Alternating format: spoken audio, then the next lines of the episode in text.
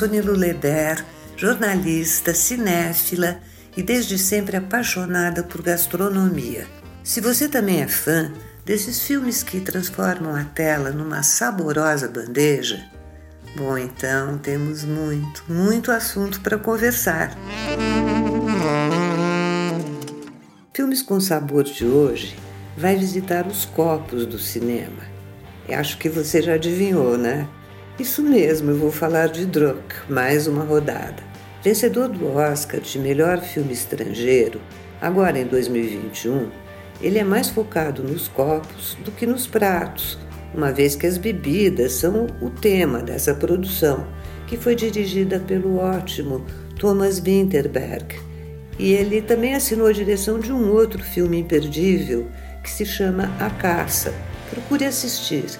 Bom, mas antes de falar sobre Druck, vale dizer que o cinema é um grande difusor de costumes, tanto que há pouco tempo ele foi responsável pela enorme procura pelo drink Cosmopolitan, a bebida preferida da personagem Carrie em Sex and the City. Eu soube que só essa referência fez aumentar o consumo do Cosmopolitan mundo afora, inclusive aqui no Brasil. Sobre o Dry Martini de James Bond, eu acho que nem preciso falar, né? Agora, para quem não sabe, até Tom Cruise viveu um barman descolado no filme Coquetel, mas isso foi lá no século passado, então deixa quieto. Mas não dá para deixar de lado a série Mad Men, porque dá para contar nos dedos as cenas desse seriado em que não aparece alguma bebida. O personagem Don Draper, vivido pelo bonitão John Hamm, está sempre tomando um old fashioned. Você quer saber a receita? Bom, então, ele é feito com uísque, angostura, laranja, gelo e uma cerejinha para completar o visual. Ainda falando das bebidas na tela, quem não se lembra do filme Entre Umas e Outras, aquele verdadeiro road movie pelos vinhedos da Califórnia, os amigos, degustando Riesling, Merlot e Chardonnay, dão uma verdadeira aula sobre brancos e tintos.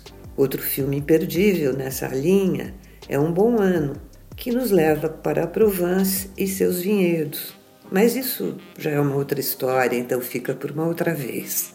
Já em Druck, a bebida mostra o álcool como um tipo de ferramenta para destravar inibições ou inseguranças. E a pergunta que fica é: até que ponto ela pode cumprir esse papel?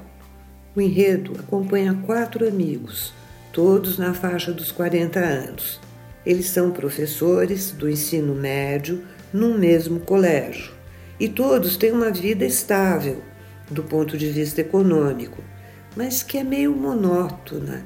Faltam estímulos, tudo parece meio morno, sabe como é que é? O fato principal do enredo é o professor de história, o Martin, vivido pelo sempre excelente ator Mads Mikkelsen. Enfadados com as suas rotinas familiares e também desmotivados com o trabalho, eles decidem conduzir um experimento etílico na busca da alegria, da criatividade, da beleza. O que eles querem, acho que como todos nós, é conquistar e celebrar a vida, deixando de lado inibições e inseguranças. Então, inspirados na teoria de um psiquiatra norueguês que levantou a hipótese de que o ser humano nasce com um déficit de álcool de 0,005% e que o ideal seria dar ao corpo essa cota diária que nos faz falta, aí os quatro decidem fazer um experimento científico, colocando em prática essa teoria para depois escrever um artigo numa revista científica. No começo tudo funcionou muito bem. Eles haviam combinado de beber só antes das aulas e só naquela quantidade, com a intenção de serem mais descontraídos e eficientes. Resultado: muito bom, porque conseguiram despertar mais atenção por parte dos alunos, se mostravam bem-humorados e as aulas passaram a ser mais prazerosas, ou seja, tudo parecia dar certo. Mas será que deu mesmo? Bom, Só vendo o filme para saber, né?